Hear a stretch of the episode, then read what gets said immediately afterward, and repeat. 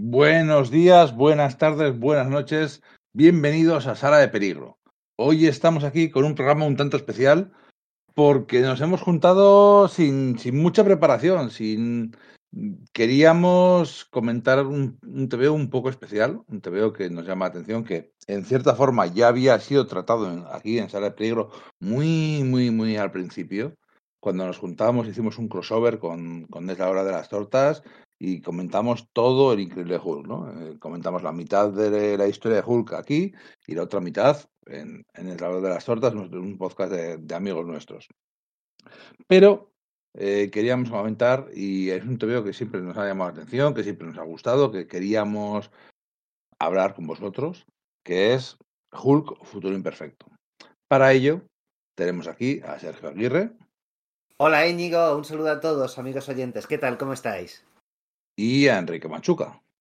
Hola compañeros, hola amigos. Vamos a hablar un poquito de Peter David, que tampoco es que lo hayamos tratado con tanta, tantas veces, ¿verdad? O sea, un, un autor que en general yo creo que nos gusta a todos, a casi todos, y eso ya lo aclararemos, pero que tampoco le hemos dedicado el tiempo que se merece, que últimamente está bastante pachuchillo, tiene problemitas de salud, ha tenido incluso que hacer un crowdfunding para poder, sabemos cómo es la seguridad social o la casi inexistente seguridad social en Estados Unidos, y ha tenido que, que recaudar dinero pidiendo un poco a los fans y a los amigos para poder tratar sus problemas de salud, de los cuales esperemos que estén, que esté recuperándose. Y vamos a hacerle un pequeño homenaje en vida, que siempre cuando hay que hacer los homenajes, con esta obra tan particular, a la que quizás unas relecturas, por lo menos por mi parte, no le ha sentado muy bien. A ver qué me comentáis vosotros, pero le he visto cosillas que me han gustado menos que la primera vez que lo leí. Y, y por eso nos, nos hemos juntado realmente, porque Peter David es un autor que lleva con nosotros toda la vida. Literalmente eh, estamos viviendo, eh, comiendo, viviendo y leyendo sus obras 30, 40 años. Y, bueno, nos apetecía comentarlo y quizás suele comentar este futuro imperfecto, estos son dos especiales que se salieron a, en- a final del 92 y en el 93 como sus obras maestras o dos de sus mayores obras. Eh, yo soy esa persona de la que de la que hablaban, de no soy un gran fan de Peter David. Ojo, me cae bien Peter David, me gusta cómo escribe Peter David, respeto su trabajo, simplemente no conecto con su obra, no conecto con su forma de contar historias. Entonces, sí, me hace gracia, pero yo no le tengo en el altar de los grandes autores. En cualquier caso, yo soy Ño Rodríguez, esto es Sala de Peligro y esperamos que sobreviváis a la experiencia.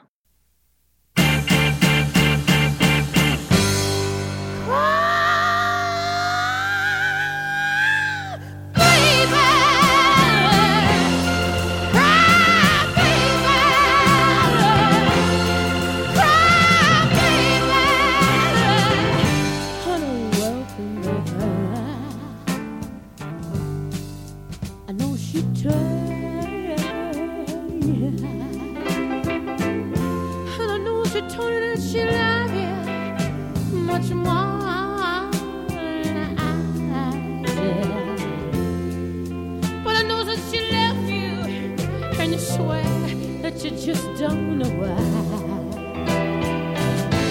you know, I always.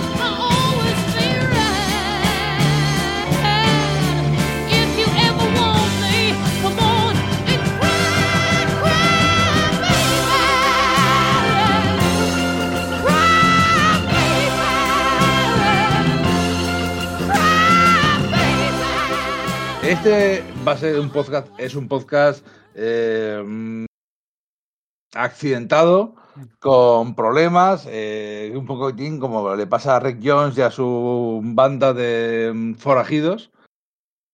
Pero aquí estamos. Eh, no, eh, es, es un, es un TVO un tanto especial, ¿no? Porque siempre, por ejemplo, de aquí se publicó originalmente en los años 90, luego se publicó en el coleccionable de Planeta del Increíble Hulk, y luego, bueno, pues dos o tres veces ha sido más publicado, y, y es bastante memorable, incluso para aquellos que no somos fans de Peter David. A mí, de todo este coleccionable, a mí, de todo este son cuarenta y tantos números, a mí me gusta mucho el principio con eh, Todd McFarlane, la historia de zona nuclear, que entraba en la, en la parte de, de obras maestras. Y luego yo no, no, no disfruto tanto toda esta historia, pero esto me gusta mucho.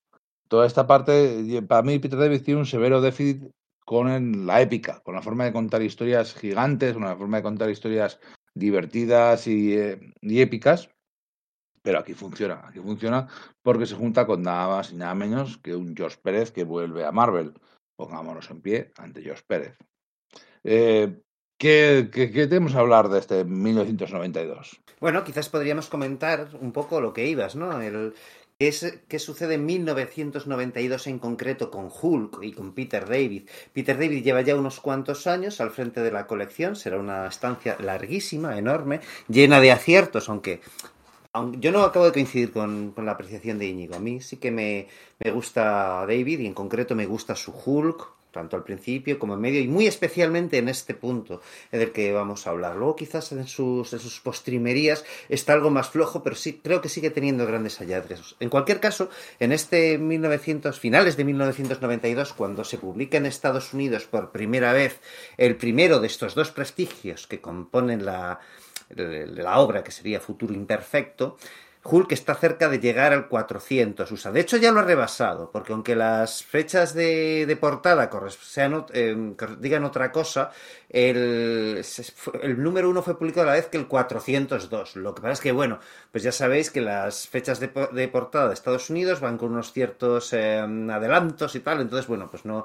Pero el, el 400 ya ha sido, ya ha pasado. Y podía haber sido un momento muy delicado para la, para la trayectoria de Hulk en ese momento, porque el que en ese momento era el, el artista gráfico que había colaborado con, con tan espléndida sinergia, que era Dale Keown, y que, con el cual Peter David había llevado a Hulk a esa reunificación de sus personalidades y un nuevo aspecto físico, que era algo así como. Su, bueno, era como el Hulk definitivo, el que solemos llamar el profesor, ¿no? El cuerpo del Hulk verde más poderoso, aunque más estilizado, la mente de Bruce Banner, pero la personalidad algo más incisiva de, de Joe Fixit, ¿no? El Hulk de, de, de piel gris.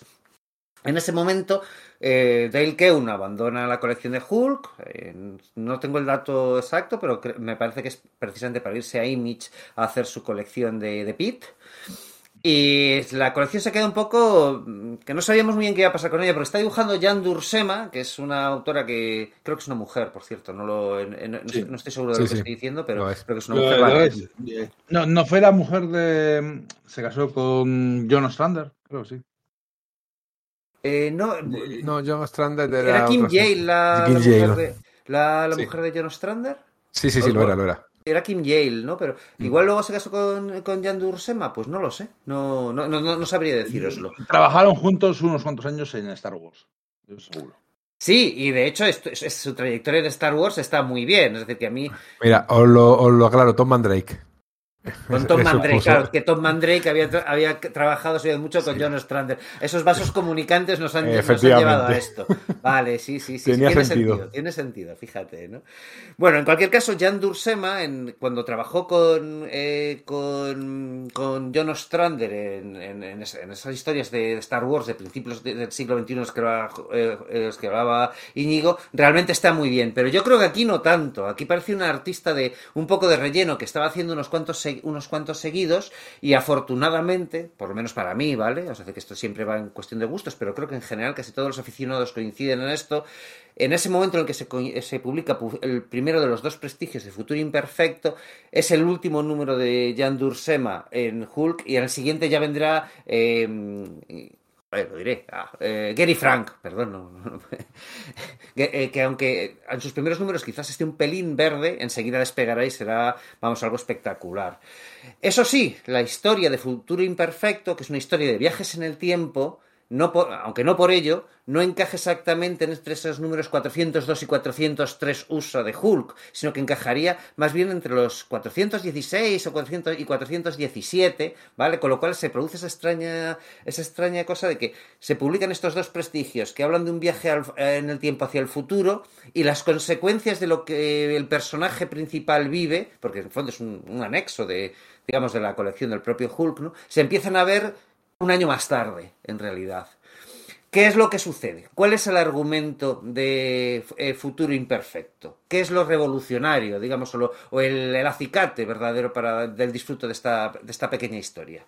George Pérez. Obviamente la, la intervención de George Pérez en la historia, que en principio fue una sugerencia de Bobby Chase, la editora de la serie, en, en aquel momento.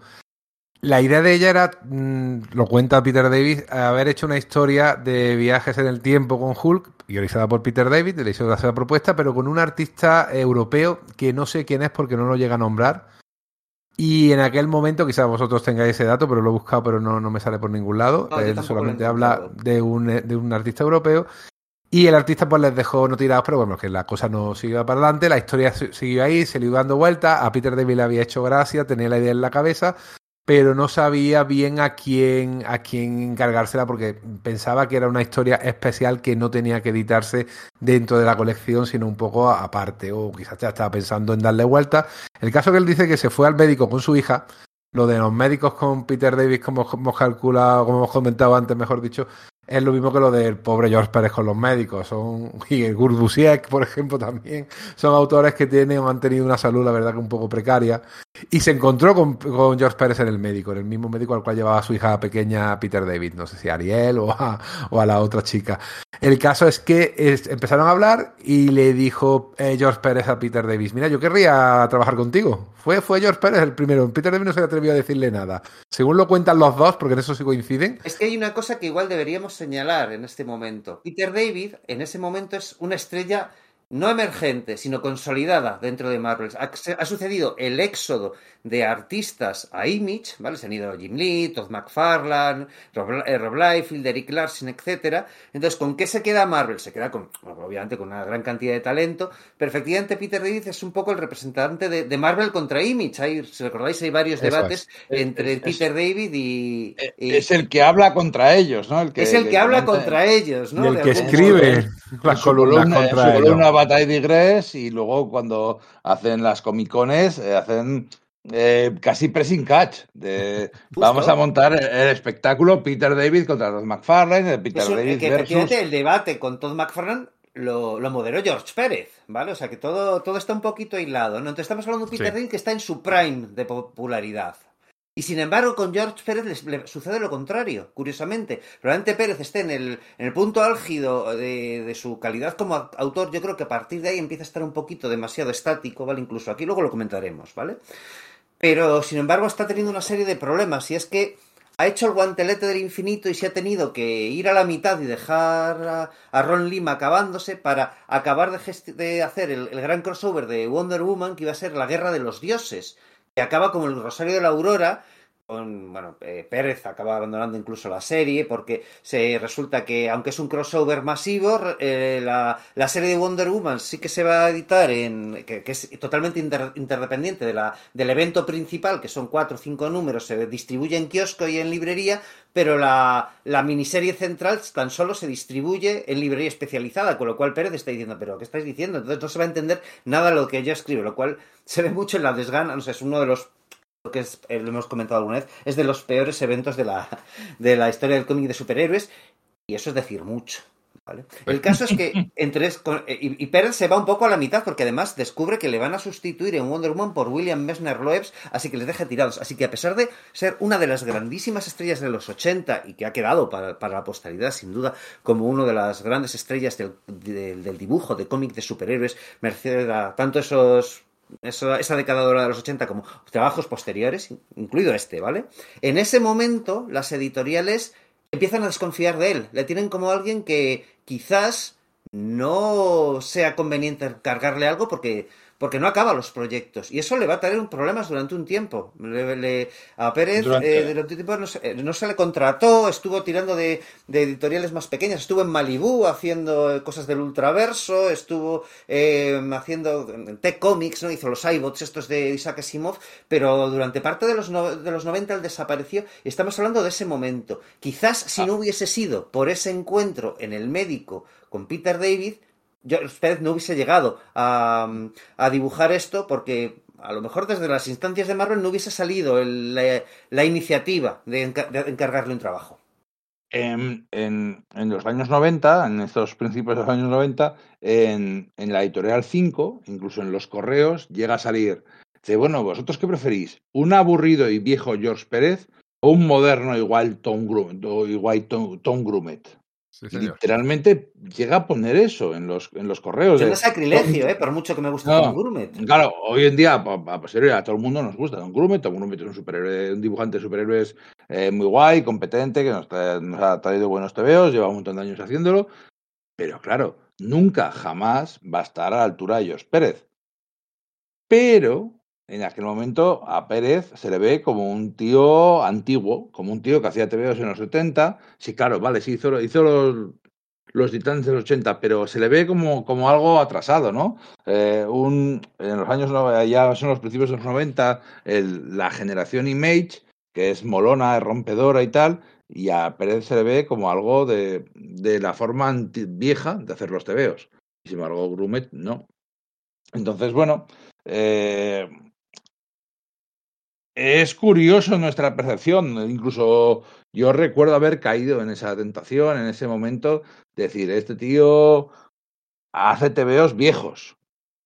Y luego tendrá que llegar el 98 con el Return, con los Vengadores con Busiek, para decir, vale, es que los tebeos viejos es la forma buena de hacer los tebeos. Es correcto, es correcto. La verdad que hubo buena sintonía entre ellos enseguida. Porque había respeto y sí, es verdad que es una manera que tuvo George Pérez de intentar reivindicarse, ¿no? Hacer un proyecto tampoco era una serie de continuará, sino simplemente dos números prestigios, unas 90 páginas más o menos, las que llegó a hacer para un poquito eh, pie- plantar una pica en, el Flanders de Marvel y decir, oye, que podéis fiaros de mí, que puedo hacer un proyecto eh, moderno, un proyecto que puede vender y, que sí, que sí, que, que te podéis hacerme caso. Y él lo, lo lo contaba, ¿eh? que lo pasó mal en aquella época, porque él mismo decía, uff, he perdido ya el mollo y no sé qué va a hacer de mi vida, porque él siempre tenía mucho, mucho interés en el futuro, de tener un futuro más o menos saneado y era, era un tío que se preocupaba con no tener trabajo como había visto, porque ya era un tío que tenía más de 20 años de, de experiencia en la industria, que muchos autores caían y que caían en la pobreza absoluta. O sea, tenía ese miedo. Era una cosa muy, muy normal y muy humana.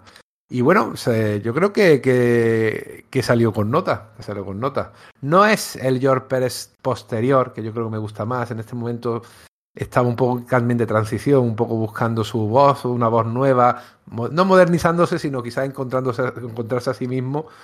Y, y tiene cosillas, bueno, para empezar, que no es un- una historia que en principio dé para mucha multitud y mucho detalle, aunque se apaña para ponerla, que es la gracia. O sea, no tendría por qué hacer falta eh, dibujar multitudes, pero él se apañó para dibujar multitudes. No, ha- no hacía falta en principio ponerse a, hacer detalles de conocimiento más que profundo del universo Marvel y de sus personajes, y se apaña para que eso aparezca.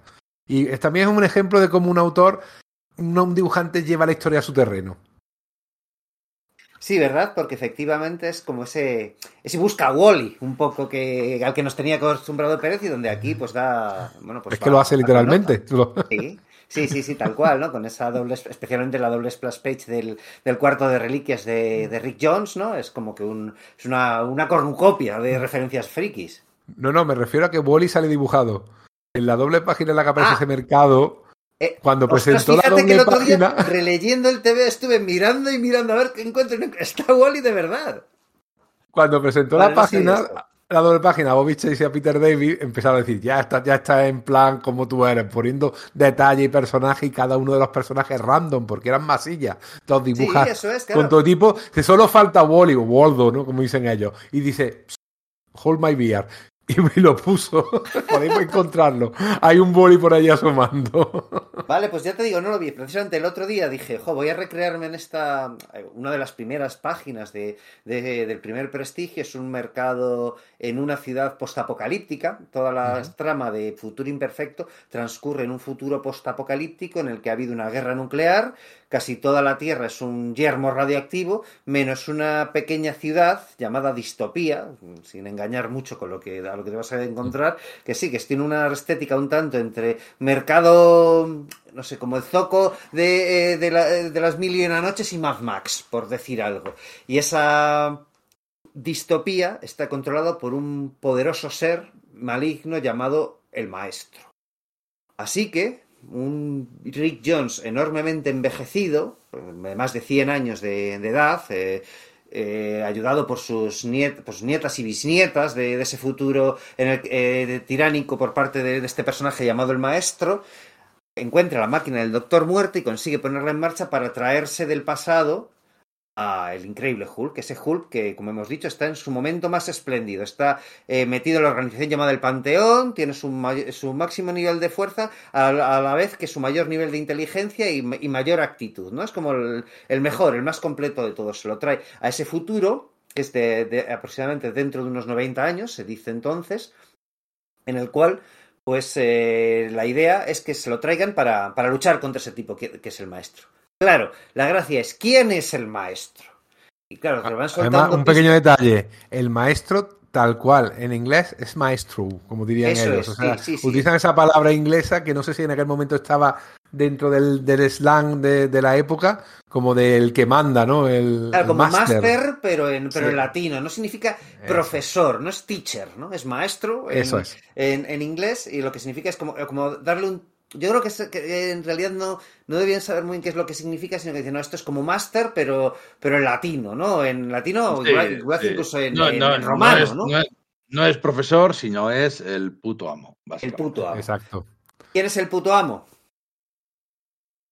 Pues es el propio Bruce Banner, el propio increíble Hulk, envejecido y convertido en un ser enormemente maligno, con la piel entre gris y verde, esto es curioso, ¿no? Y el, el pelo largo, blanco, calvo, con una enorme barba, y que se ha convertido en un, auténtico tirano en ese futuro. Entonces esta idea, un poco como, como Adam Warlock contra el Magus, o como la Patrulla X joven de Brian Michael Bendis con, eh, contra, contra ese cíclope demasiado radicalizado de hace unos años, es un poco la misma idea de traer a, ese, a esa versión más pura, más idealista de un héroe para enfrentarse contra su yo futuro que ha sido corrupto. Entonces, ahí es donde se producirá ese gran enfrentamiento, no solamente a nivel de puñetazos, porque claro, estamos hablando de dos versiones de los Hulks más poderosos de, sus, de todas sus vidas, ¿no? Porque este maestro, al haber pasado una guerra nuclear, ha estado absorbiendo la radiación, gamma ambiental y es, se supone que es enormemente fuerte, ¿no? Igual que, bueno, pues un poco como le pasa al- a ese Hulk que ha venido del, pasado. Así que son la, la ensalada de golpes está servida, pero no será solo eso, sino que como sucede con Peter David, los diálogos mordaces y la mm, interrelación, evolución de personajes será enormemente interesante. Es precisamente esa característica es la que yo creo que es principal en Peter David, los diálogos y la caracterización. Quizás por eso, pues sí, hay que, que darle la razón a Íñigo, que cuando la cosa se pone épica, quizás no dé la talla tanto como algunos otros guionistas, pues yo que sé, pues desde Claremont, que tiene sus momentos, hasta, bueno, ya eso sería eh, pedir mucho un Jonathan Hickman, ¿no? Pero bueno, también te da tus momentos de acción y tus momentos de, de potentes de, de tensión, porque la verdad que aquí lo que sobre todo es mucha tensión, porque, claro, estamos en un futuro apocalíptico, un futuro tipo Mad Max, que esto quizás merezca una reflexión aparte, como siempre que hay algún tipo de gran holocausto, gran eh, hecatombre, gran apocalipsis, la única solución es la maldad. Parece que la maldad es lo único que puede llevar a la civilización un poquito adelante, ¿no? Ese tema está ahí, pero es que está ahí, está en los muertos vivientes, está en un montón de, de, de, de historias en, en, un futuro posapocalípticas. De hecho, el maestro no es el que causa la destrucción del mundo, no es No. el que conquista el mundo, sino es el ser humano el que destruye. Somos nosotros los que nos autodestruimos, los que provocamos el fin del mundo, y el maestro se beneficia porque todos los demás superhéroes son destruidos, mueren.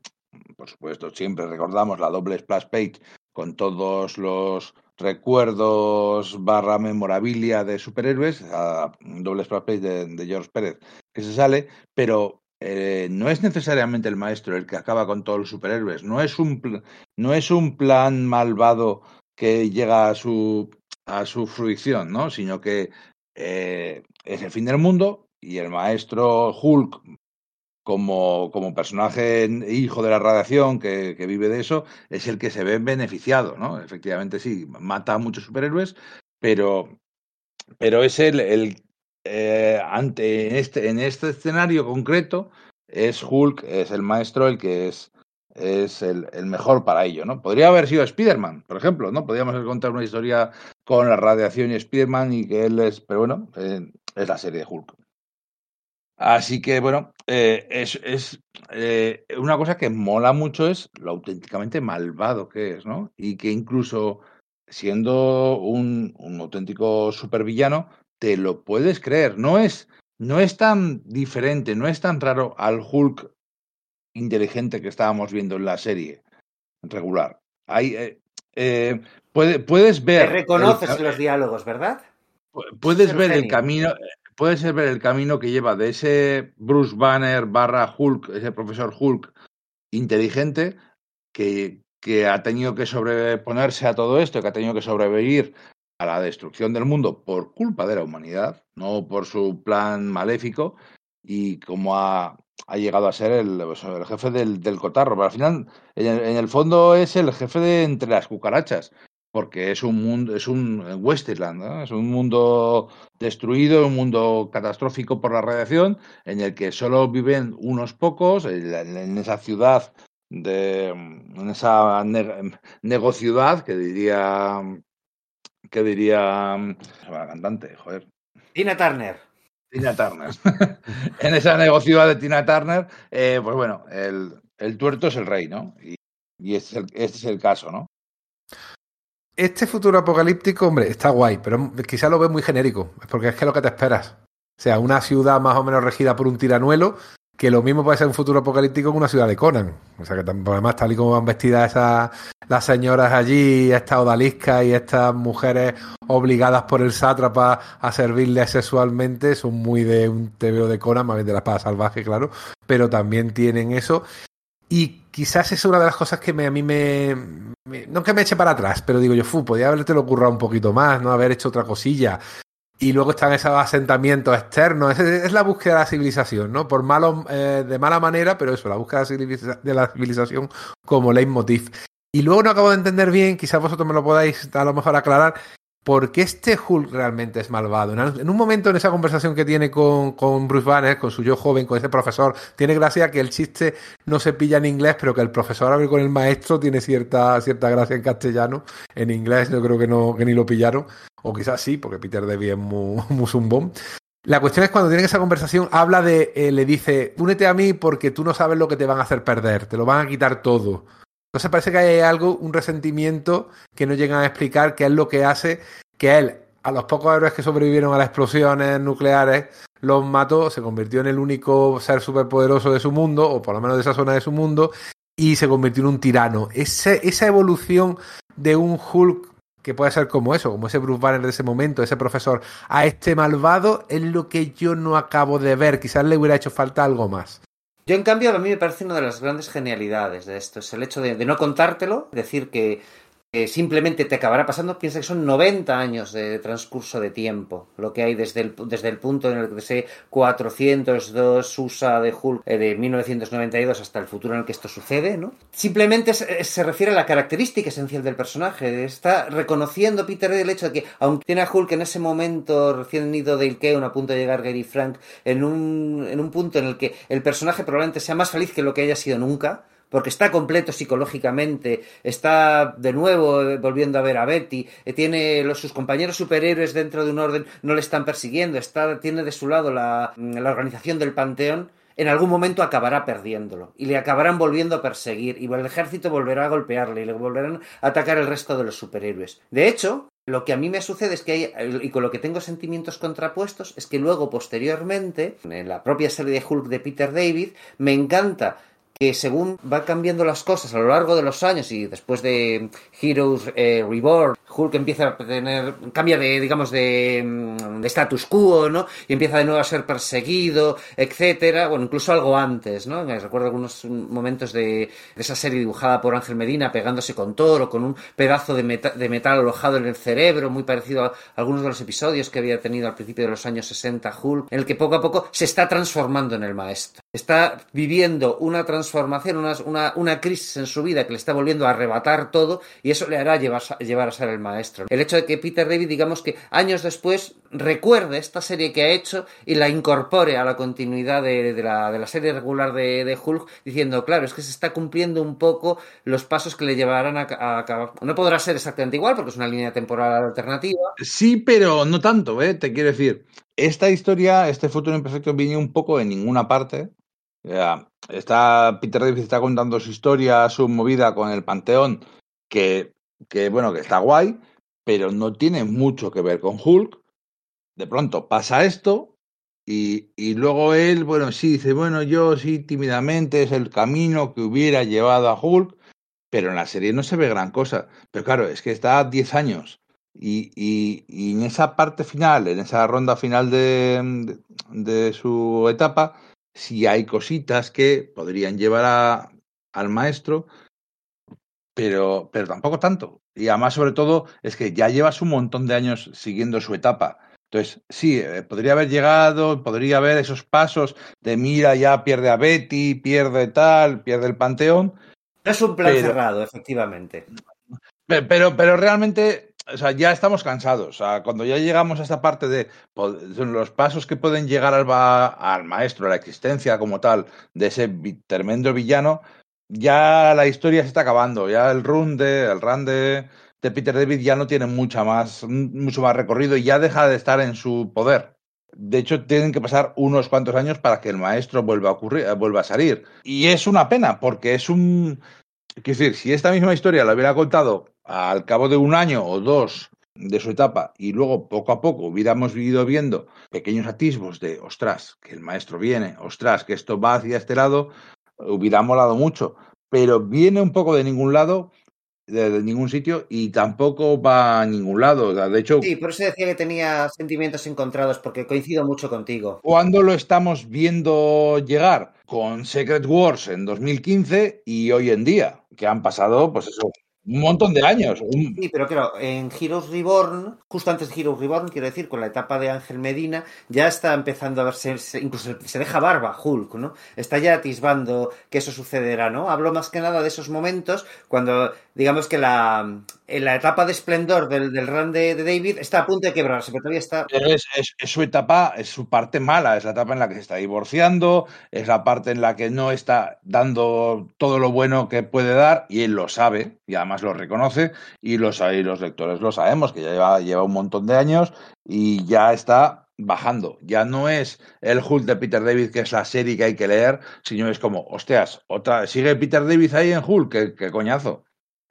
No digo que lo sea, ¿eh? Pero sí que es la, la percepción de los, de los lectores de que tío, que deje de que se vaya de una vez, que nos está aburriendo. La verdad es que luego yo- vino John Byrne y tampoco lo hizo mucho mejor, ¿no? Pero entiendo No, perfectamente no. lo que dices y, y- y además... Por supuesto. eh, No, y además que, que estoy de acuerdo, ¿vale? Es de que el final del run de, Peter David lo lees después y es como, jo, guay, pero en su día, mes a mes, fue como, me estoy arrepintiendo de seguir esto, ya pierdo- he perdido un poquito el interés. Sin embargo, es verdad que, ya digo, que este, estos números salieron entre el 402 y 403 USA, en diciembre del 90, eh, 92, enero del 93 cuando se insertan en continuidad, cuando sucede el viaje en el tiempo, es en el 400, es entre el 416 y el 417.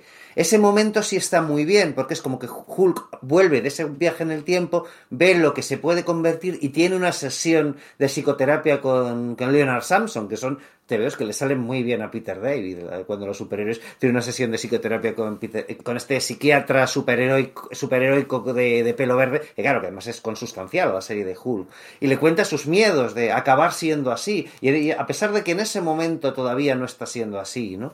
Eh, o sea, no, no hay nada que indique que vaya a llegar a, a esa, a esa corrupción, ¿no? A, esa, a transformarse en esa fuerza maléfica que, fijaos, a mí me parece, una cosa que has comentado que me ha gustado mucho es ese rollo de cómo le, cómo le reconoces al maestro, ¿no? No es como el Magusi y Adam Warlock que dices, no, estos son personajes totalmente distintos, no. Han pasado 90 años, pero dices, no, es que este habla, sobre todo habla como, como Joe Fixit, parece como si fuese el futuro de Joe Fixit, no del profesor en sí mismo. ¿Te crees que este sea el Hulk gris eh, de- del futuro? Porque además tiene ese rollo todavía de que algo tiene de, no de bondad, pero que no es totalmente, es, un hijo puta, es un sátiro, pero de- deja ese rollo de, no, bueno, a estos, eh, a estos tipos de los, del, del páramo exterior, por lo menos sí que estoy fertilizando su, su suelo, ¿no? Para que dentro de generaciones pues puedan fructificar. Bueno, ya veremos. Cosas así, que parece muy de ese Hulk que tenía que tratar como personaje principal eh, Peter David cuando estaba con Todd McFarlane, etcétera, en, a finales de los años 80, pero que en realidad era muy villanesco. Entonces a mí me, me parece que, que ese es uno de los hallazgos de, caracterización.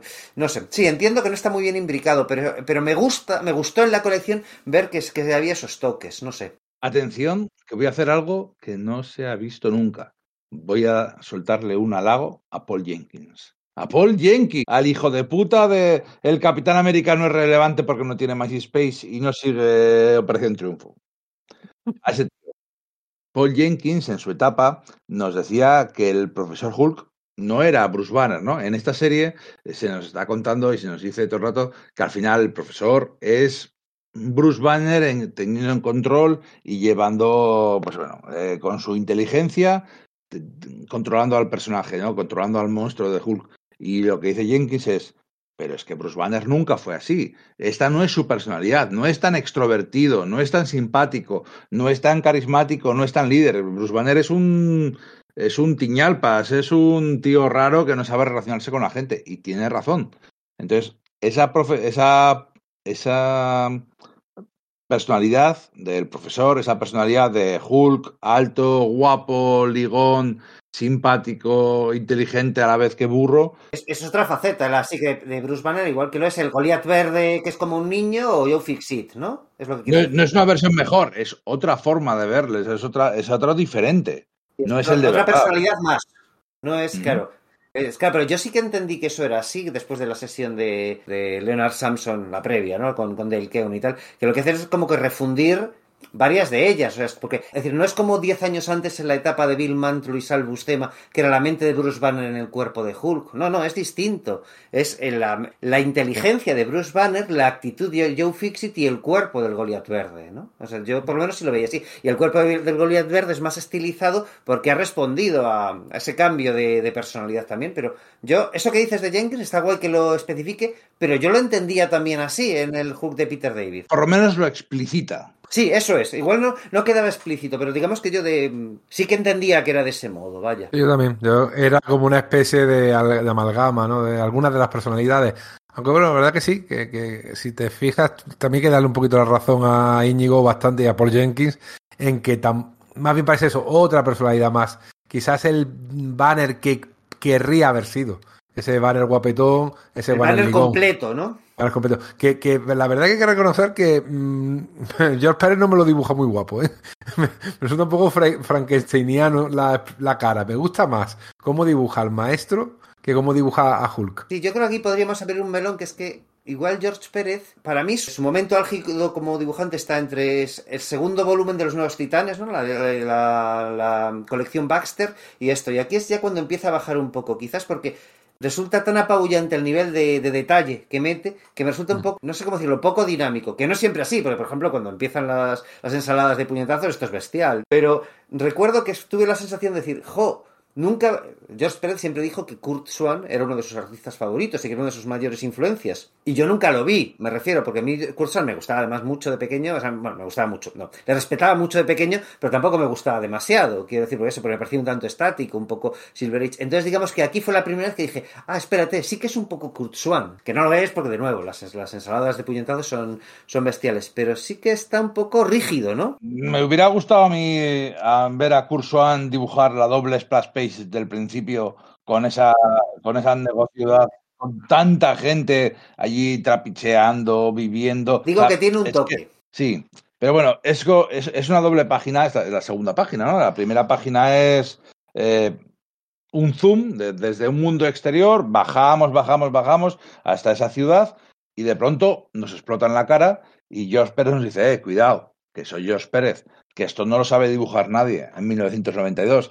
¿Quién va a hacer algo así con cientos y cientos de personajes en, en esta, en esta doble página de la calle está viva, los, los puestos, la gente, los, el grupo de la resistencia que va andando, va moviéndose por ahí, los edificios destruidos, pero que que es el fin del mundo, pero que está vivo, que la gente sigue sobreviviendo y está la policía fascista. Nadie, nadie era capaz de dibujar eso. Entonces, no sé si es el mejor de los Pérez, puede ser que no, pero que nadie podía hacerlo también. A mí también me pasa una cosa con esto, es que yo tengo la edición de Forum y eh, en su día yo vi, lo que vi era, vi la, en una, librería de, cómics y tal, vi la, vi cómic original USA, de, de Futuro Imperfecto, el primero, ¿no? Y el papel no era exactamente el mismo, en Forum era un poquito más, más satinado y el color de Tom Smith a mí me parece que igual sobresatura demasiado. Igual no es un problema tanto del aspecto gráfico en sí de Pérez, sino su combinación con el, con el, con ese color que quizás era un poco no sé, o sea, de- de- demasiado chillón en la, en la edición de Forum. Esa, esa idea tengo, no sé qué tal saldría en el coleccionable, porque en el coleccionable, si no me equivoco, se publicó en papel normal rugoso, ¿verdad?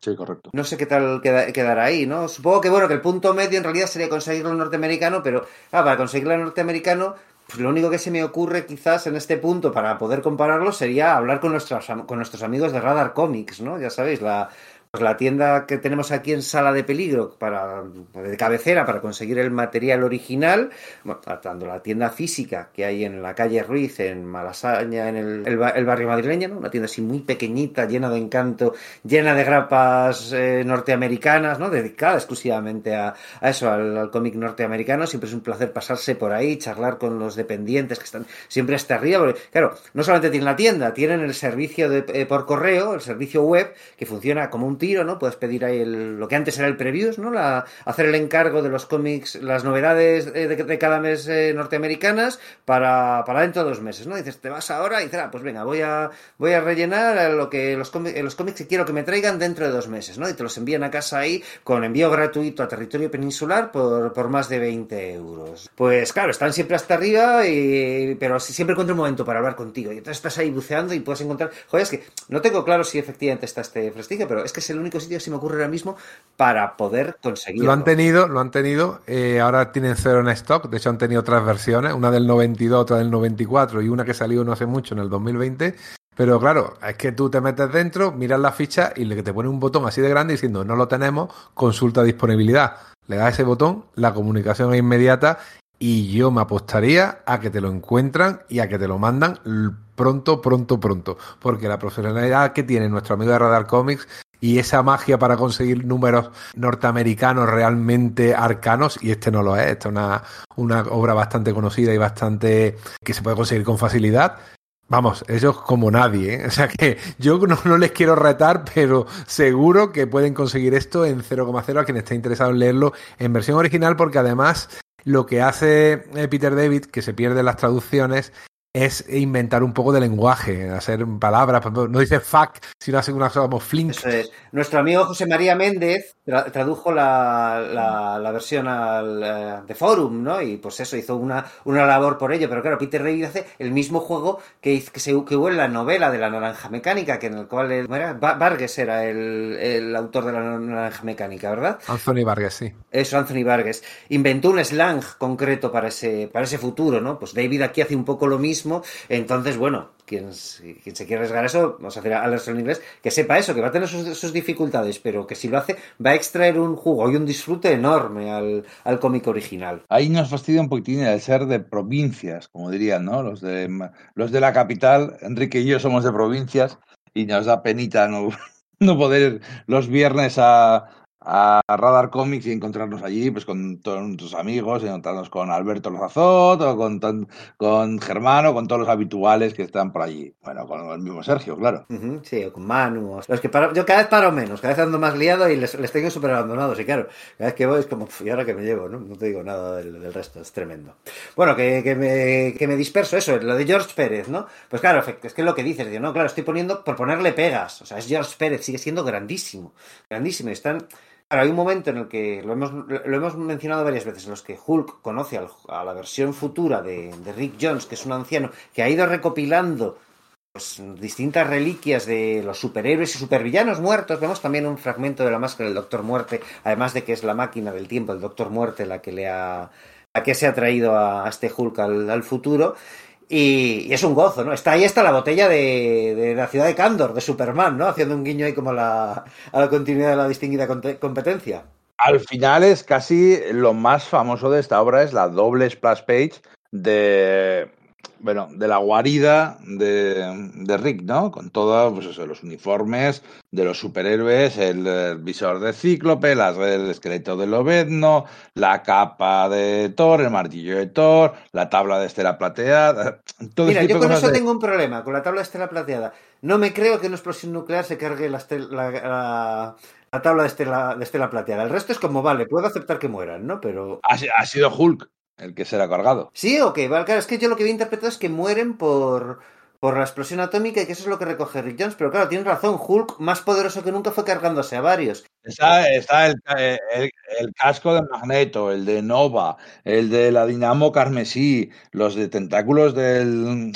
Los tentáculos de, Octopus. El mismo Rick va en la silla de ruedas eh, voladora del, del profesor Xavier, ¿no? Rick, que ya es. La, la chica, la, la coprotagonista de la historia, que es la chica que, que va con, con el doctor, o sea, con Hulk, es su, su bisnieta. Janis, Janis, por Janis Joplin, sí, que te lo explican. Claro, eh, recordemos que, que Rick Jones en los años 70 tu- tuvo una temporada en la que fue cantautor, ¿no? Un poco ahí como Buddy Guthrie, solo que en vez de los años 30, los años 70. Pues lógicamente es ese guiño metatextual de, claro, le tenía que gustar Janis Joplin sí o sí a ese Rick Jones. Lo, lo más creepy que te puedes encontrar ahí es la piel de la bestia, que la tienes puesta ahí Sí. como si fuera.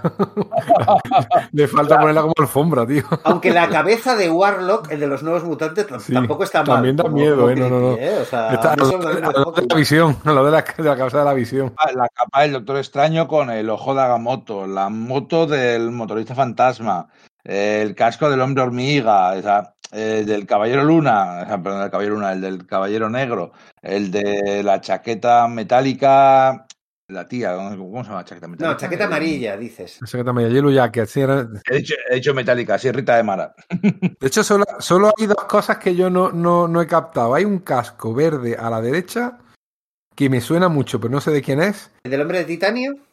Puede ser hombre de titanio, ¿verdad? Sí, va a ser. Va a ser Sí, hombre es, titanio. es, me, me sonaba que era enemigo de- de- del hombre de hierro, claro, lógicamente.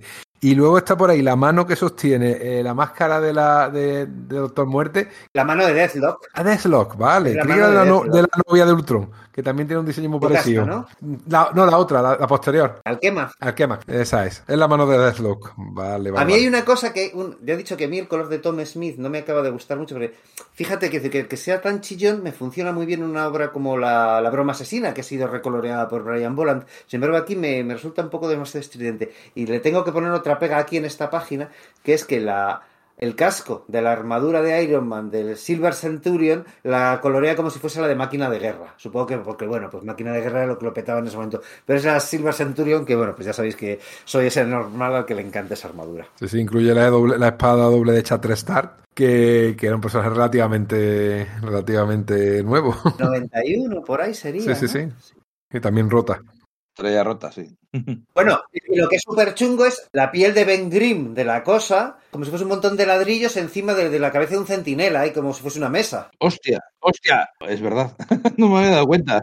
Y, y luego hay un montón de ladrillos que no sé lo que son. Esos ladrillos no entiendo qué son. Pero es que no Sería. lo tengo delante, no tengo delante la movida. Está el, el escudo roto del capi- está el escudo del Capitán América, el escudo roto del Capitán, al lado de una foto del Capitán Marvel y de una de Bucky y el Capitán América, y sí que hay unos ladrillos ahí y no sé, no, no- tampoco sé a qué vienen. No, pero digo, es para tirarse un ratito viendo cositas y viendo las que todas tienen un sentido. Está la corona serpiente allí puesta. Sí, sí, sí. Luego sí. mola porque varias de ellas van a ser utilizadas un poco como, como pistola de Chekhov en la historia, ¿no? El esqueleto del Lobezno, el escudo del Capitán América, todo eso va a tener una participación en la gran batalla final entre el maestro y, y. Que de hecho, eh, que, la, que utilice el escudo Rick, que, que utilice el escudo del Capitán América es, es que tenía que hacer- hacerlo sí o sí.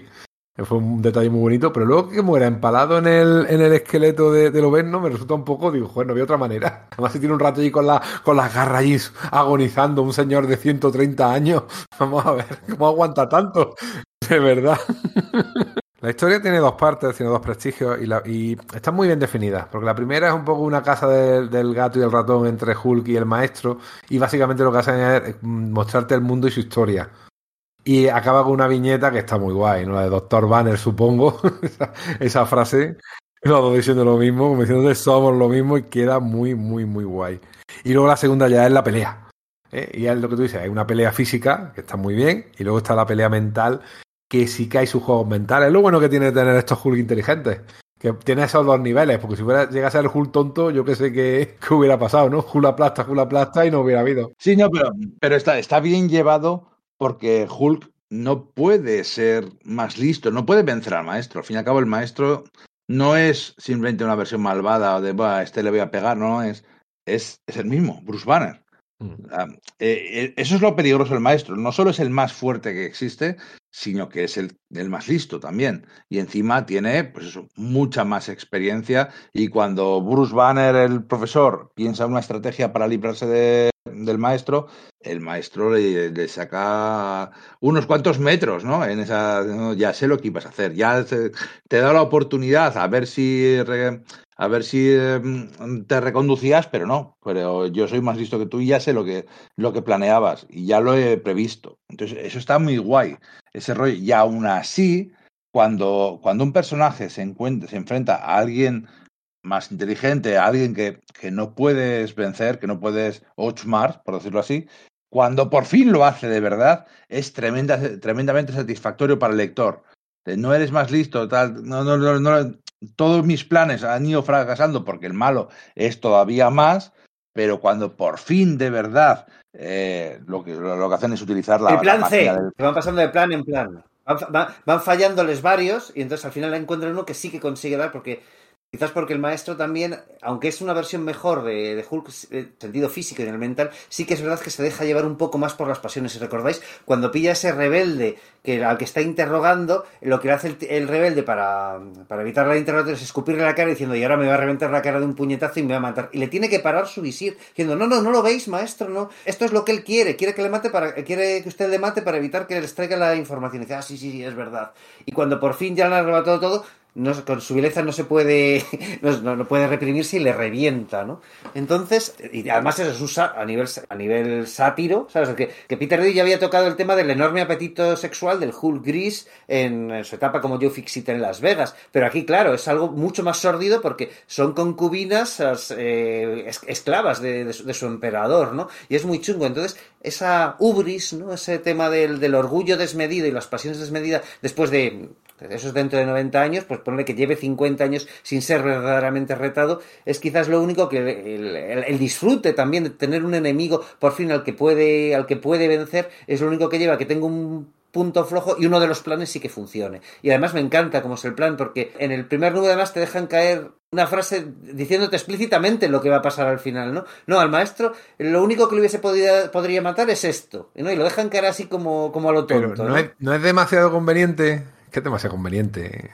¿El qué? Además, eso de que diga, no, no, quizás probablemente lo único que me hubiera matado o lo hubiera matado es una explosión nuclear directa. Está en el centro de una explosión nuclear. No lo sabe. Bueno, y si, si sale más fuerte todavía, el doble de fuerte porque... Pero es, bueno, a ver, Yo es, qué una, sé. es una convención narrativa, o sea, está, está bien escrito. Está- no, está- no, precisamente no. Quizás por querer anticipar, anticipa demasiado. Si no lo hubiera anticipado y lo hubieran hecho, pues casi que te hubiera gustado. Yo me hubiera gustado más. Pues yo me, pues a mí me gusta porque como te dicen que es así, claro, pues si no, si lo hubiesen llevado a ese momento en el que le llevan para, para acabar con él, eh, igual digo, bueno, esto le pod- podría, esto podría haber acabado con él o no, ¿no? Sin embargo, como lo dejan explícito antes, y además recordemos que había habido una saga de, del Hulk de Peter David y de Todd McFarlane que precisamente punto cero, ¿no? De- que, que acababa con la con De la pueblo. detonación de una bomba gamma y entonces se suponía Zona nuclear, ¿no? Se Zona nuclear, ¿no? Eso es Ground Zero en inglés, ¿no? Sí, Eh, pues es. ahí se establecía que eso sí podría matar a Hulk, ¿no? Entonces aquí te lo recuerdan. Vale que era el Hulk gris, que era menos poderoso que estos, pero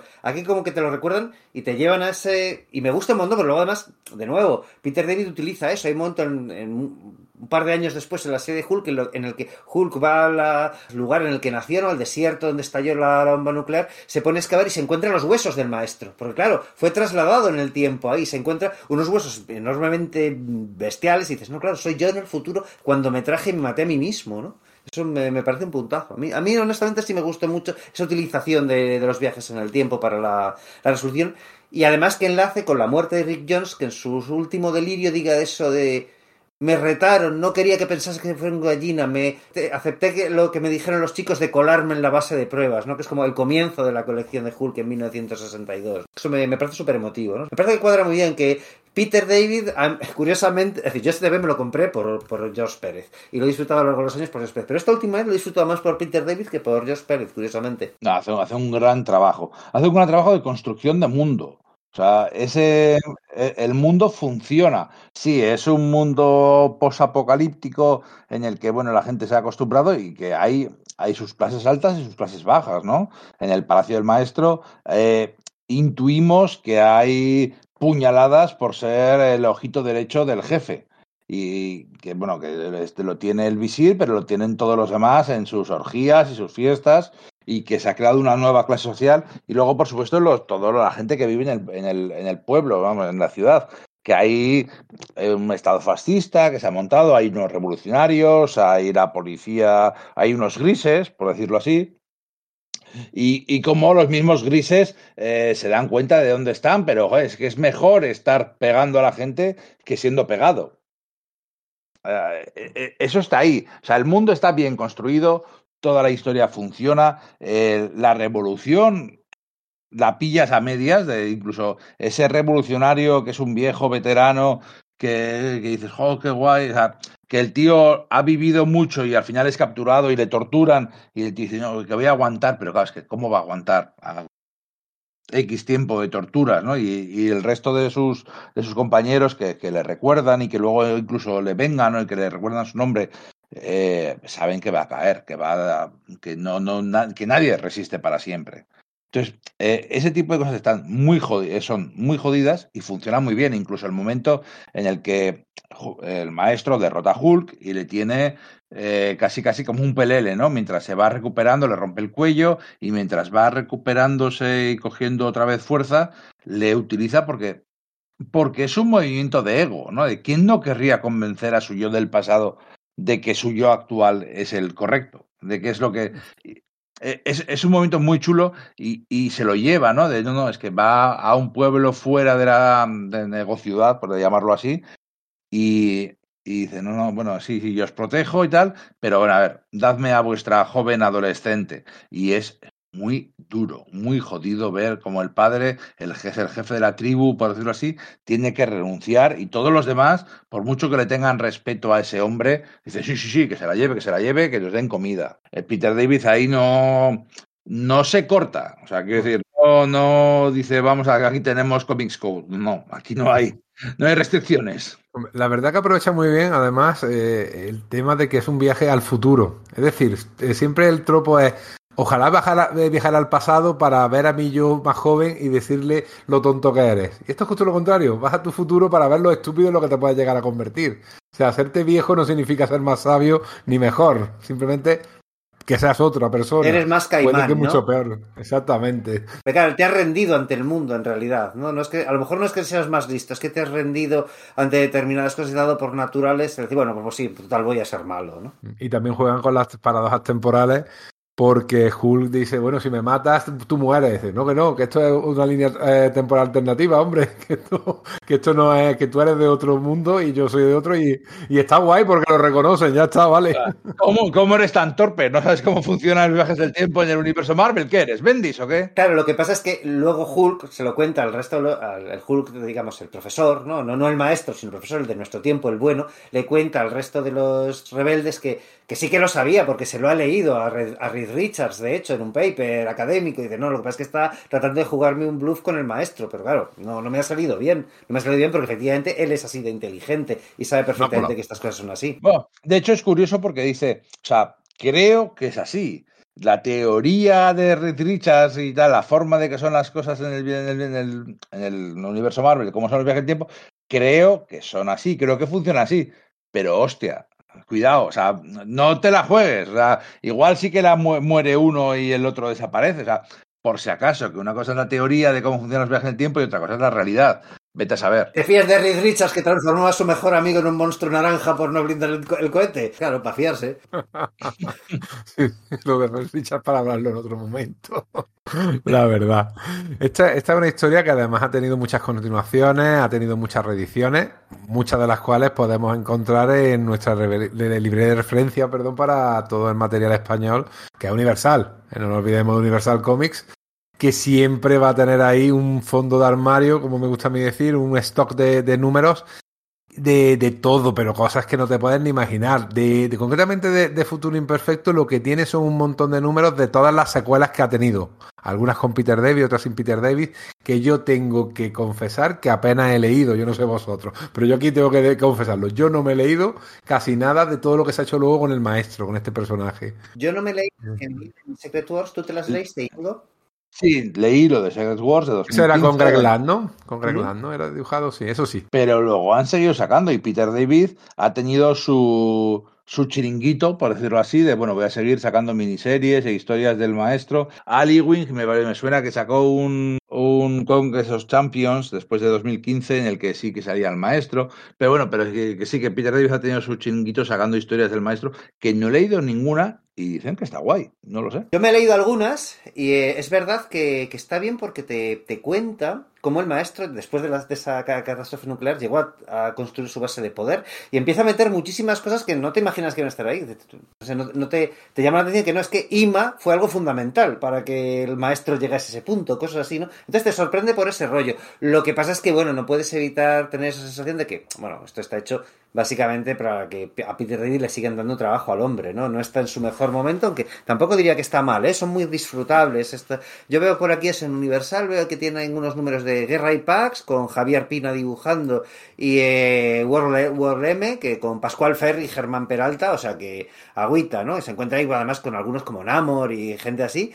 Y oye, no es tan mal, ¿eh? O sea, sin ser, ya te digo, esta época dorada del, del Hulk de Peter Day de principios de los años 90, y sabiendo a lo que vas, si tienes cariño a los personajes y ese mundo, yo los recomiendo bastante. Ya digo, estos los estoy, estoy viendo que tienen un- algunos números en Universal Comics y muy recomendable. Ya sabéis, por menos de, por más de 50 euros, el, el envío sale gratuito a territorio peninsular y bueno, pues el cómic llega es que muy rápidamente. Su servicio de envíos a mí, yo siempre me quedo flipado en un día o dos cómo te llega y envío perfecto, eh, algunos marroca páginas, pues universal-comic.com para todas las compras de novedades en español. en fondo Y no solo eso, sino también merchandising, porque he visto que tienen la figura de Hasbro del maestro que está muy chula. Para los que les gustan los muñequitos, Mm, a mí me, me lo regalan. La verdad que no soy mucho de comprarlo, me lo regalan, pero la verdad que este maestro está muy guay. ¿eh? Tiene además manos intercambiables, tiene dos cerradas y dos abiertas como para eso de, de aplastar cabezas que tanto le gusta y tanto muestra. Hulk. Smash, ¿no? Maestro. Smash. El tema es que han pasado 25 años, ¿eh? O sea, desde que salí, bueno, 25 años, ya casi Y tre- 30. y No, casi no, 30, casi 30, sí, sí, sí, sí. 30. Claro, claro, 30 claro. Años, pensando, claro. Justo, acaban de ser 30 Hace años. muy poquito, eso es. estaba, estaba pensando en 25 años cuando salió Secret Wars, pero no, leches. Han pasado 30 años desde que salió esto. Joder, la mitad del universo Marvel. Qué viejos somos, chicos. Somos mayores cuando recordamos comprar esto no en el kiosco, ¿no? Sino en el librería especializado. Pero esto es un cómic, esto es un cómic nuevo, casi casi. ¿no? Futuro Imperfecto no es un cómic antiguo, es algo normalito. De, ¿No, no te parece que esté en la misma liga que, que los, que los Vengadores de Steve Engelhart, ¿no? Pero está más cerca de los, de los Vengadores de Steve Engelhart que, que de ahora. Cállate, cállate.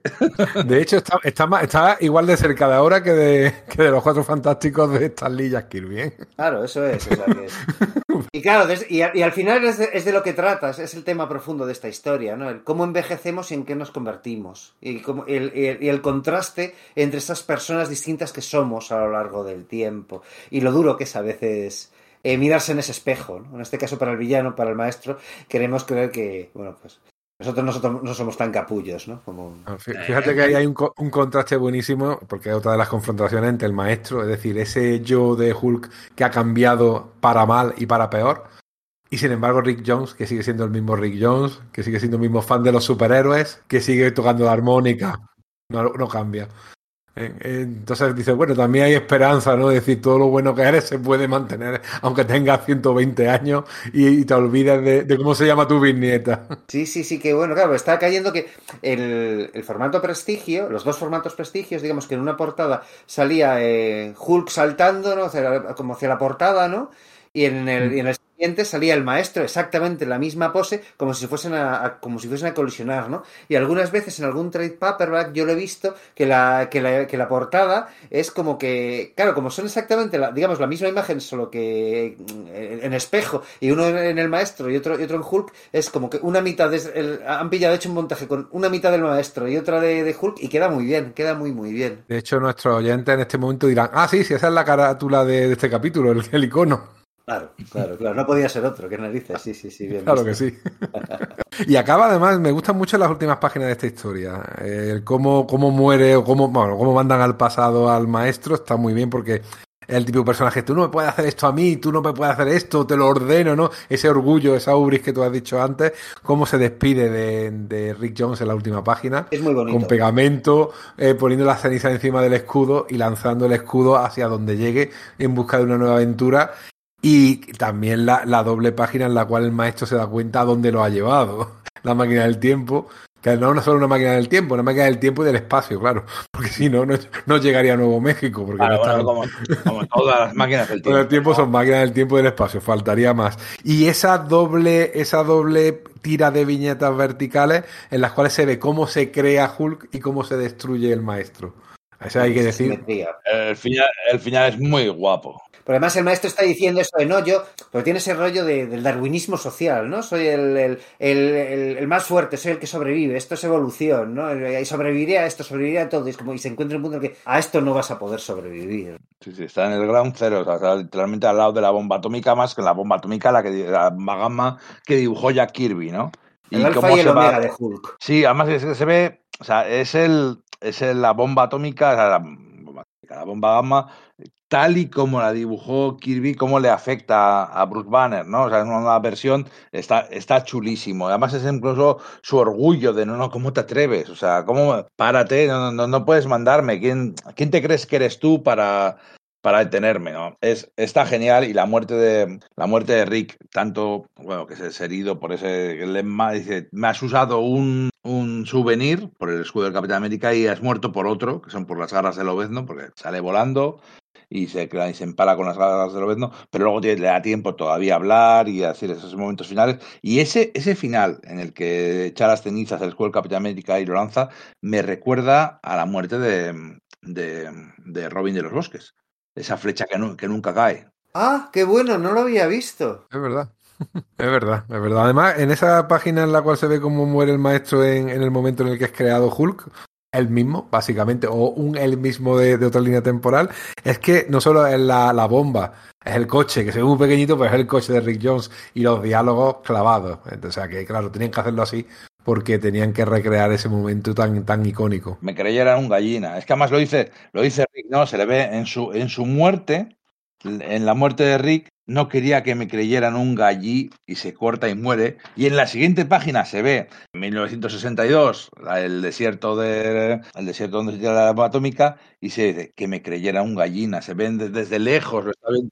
Lo está, lo está viendo el, el, el maestro, está viendo cómo ocurre el, el, origen de Hulk, ¿no? Es, Eh, eh, Era, era Nuevo México, ¿no? El, el desierto. Que sí, sí. Sí, creo que sí. sí, sí, no- En el desierto el Mojave o esto sería, ¿no? Eh, Esos desiertos radiactivos que luego cogían y, y- y rodaban películas del oeste y cogían toda la gente cáncer. John Boyne se piensa que, que- que contrajo cáncer rodando en esos sitios, ¿eh? Como las pelis de John Ford, todos allí. Sí, sí, en- todas. Al lado de donde habían explotado las bombas de cinco o diez años antes. Una cosa un poco creepy, la verdad. Bueno, pues yo creo que le hemos dado un repasito bastante bueno, ¿no? A este, a este cómic que yo creo que bastante mm, señero de una época, de un personaje que estaba en su momento más, más en auge y sobre todo, como hemos explicado al principio, que marca el renacimiento de, George Pérez, ¿no? Como artista otra vez hot y como gran estrella. O sea, que, que como homenaje, que es una de las espinitas que yo sigo teniendo en nuestro podcast, no haberle hecho un buen y gran homenaje a George Pérez, se le hará, se le hará, se le hará.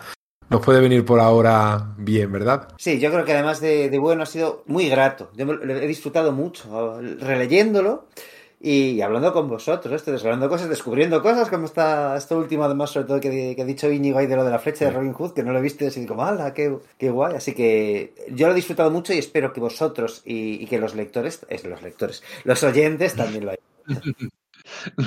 Los True Believers. Eso es.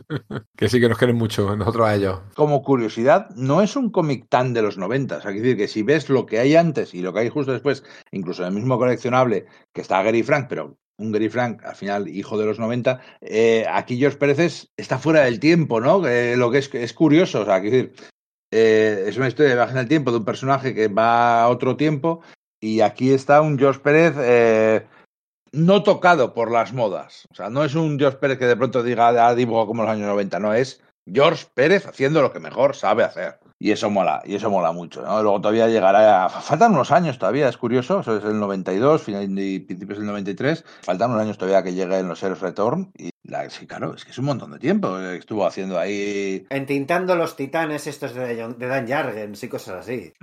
Sí, se tuvo que buscar la vida entre medias, pero yo creo que sí supone un antes y un después en su carrera porque le tuvo que dar todavía confianza de que podía acabar un proyecto. Él mismo lo reconoce.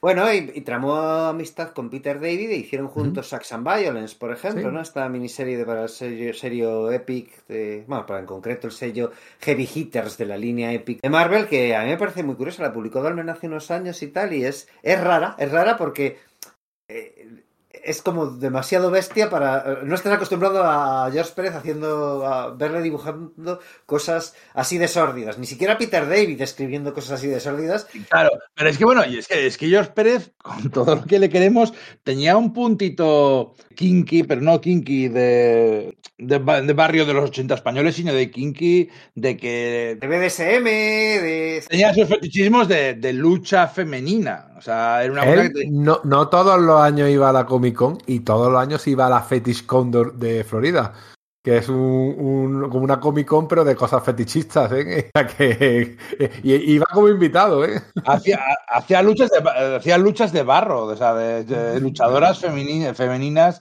en el barro y con cuerdas y con... Nunca fue tímido al respecto, era parte de su sexualidad y tal, y o de, sus, o de sus gustos o de sus aficiones y tal, pero de algún modo como que tú lo sabes, sabes que, es eso, que, hay eso de su, de su personalidad, ¿no? De su, de, su- figura, pero en, en sus TVs no estás acostumbrado a ver eso, no sé, es decir, que no te estás acostumbrado a ver a, Peter David dibujando, perdón, a George dibujando el John Sable de Mike Grell, no sé cómo decirte, no, estás acostumbrado a verle dibujar los Vengadores, narices. Estamos entre, entre la patrulla X de Chris Claremont y que es todo el rato sus fetichismos y esto, pues oye, Entonces, Es curioso, es, ¿no? es la primavera.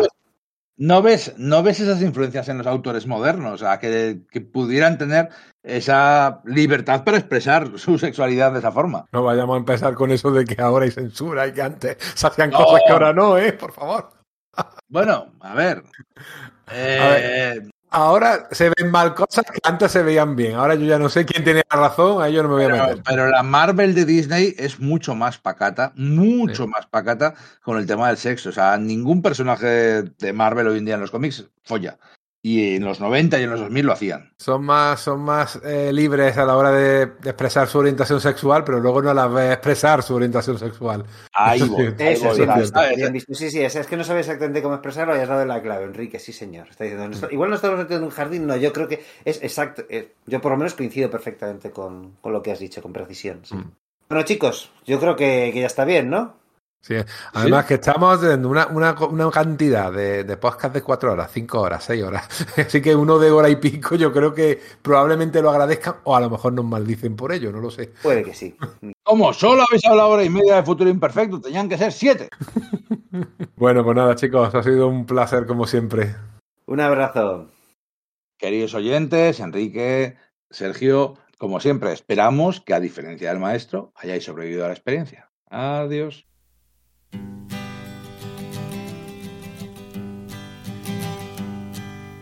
Busted flat in Baton Rouge, waiting for a train, and I was feeling near as faded as my jeans.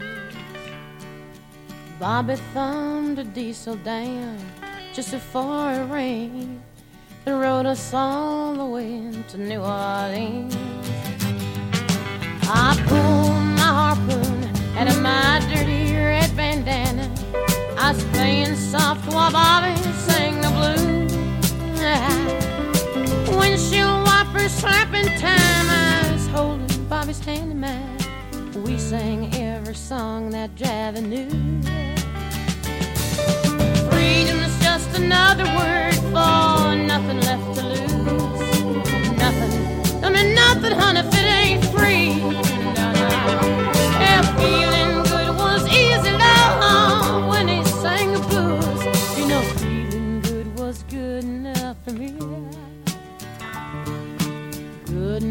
for me and my Bobby McGee.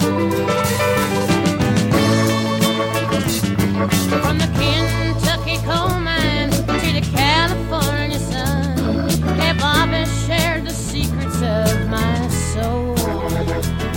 Through all kinds of weather, through everything we've done, your Bobby baby kept me from the whole world.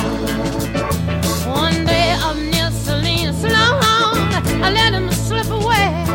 He's looking for that home, and I hope he finds it. But I trade all of my tomorrows for one single oh, yesterday to be holding Bobby's body next to mine. Freedom is just another word for nothing left to lose. Nothing. That's all that.